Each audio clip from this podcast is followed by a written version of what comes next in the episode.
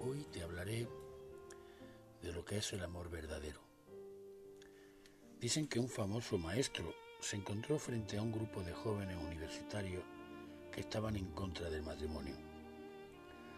Los muchachos argumentaban que el romanticismo constituye el verdadero sustento de las parejas y que es preferible acabar con la relación cuando éste se apaga y en lugar de entrar en una hueca monotonía del matrimonio.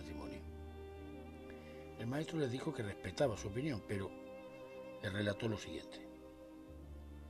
Mis padres vivieron 55 años casados. Una mañana mi mamá bajaba las escaleras para prepararle a papá el desayuno y sufrió un infarto. Mi padre la alcanzó, la levantó como pudo y casi a rastras la subió al coche. A toda velocidad, saltándose sin respetar los semáforos, condujo hasta el hospital.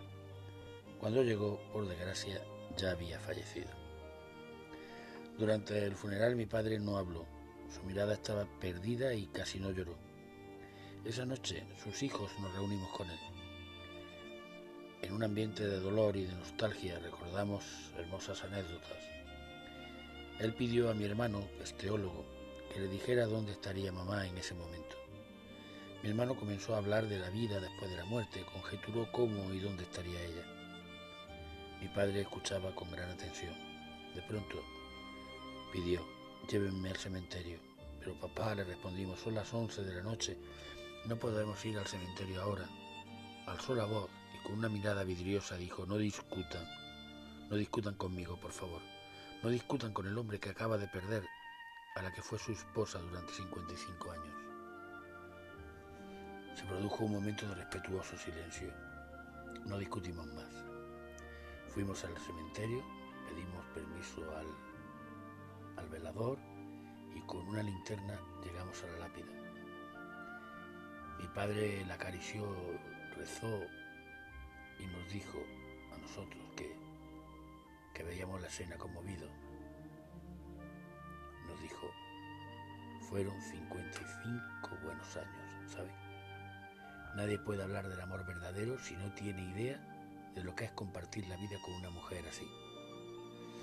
Hizo una pausa, se limpió la cara y ella y yo estuvimos juntos en aquella crisis, en mi cambio de empleo Hicimos la mudanza cuando vendimos la casa y nos trasladamos a la ciudad. Compartimos las alegrías de ver a nuestros hijos terminar sus carreras. Lloramos uno al lado del otro la partida de nuestros seres queridos. Rezamos juntos en la sala de espera de algún hospital. Nos apoyamos en el dolor. Nos abrazamos en cada Navidad y perdonamos nuestros errores. Hijos, ahora se ha ido y estoy contento. ¿Saben por qué? porque se fue antes de que yo me fuera. No tuvo que vivir la agonía y el dolor de enterrarme, de quedarse sola después de mi partida. Seré yo quien pase por eso y le doy las gracias a Dios. La amo tanto que no me hubiera gustado que sufriera. Cuando mi padre terminó de hablar, mis hermanos y yo teníamos el rostro empapado de lágrimas. Lo abrazamos y él nos consoló. Todo está bien, hijo mío. Podemos irnos a casa. Ha sido un buen día. Mi querida Leonor, esa noche entendí lo que es el amor verdadero. Dista mucho del romanticismo. No tiene que ver demasiado con el erotismo. Más bien se vincula al trabajo y al cuidado que se profesan dos personas realmente comprometidas. Cuando el maestro terminó de hablar, los jóvenes universitarios no pudieron debatirle.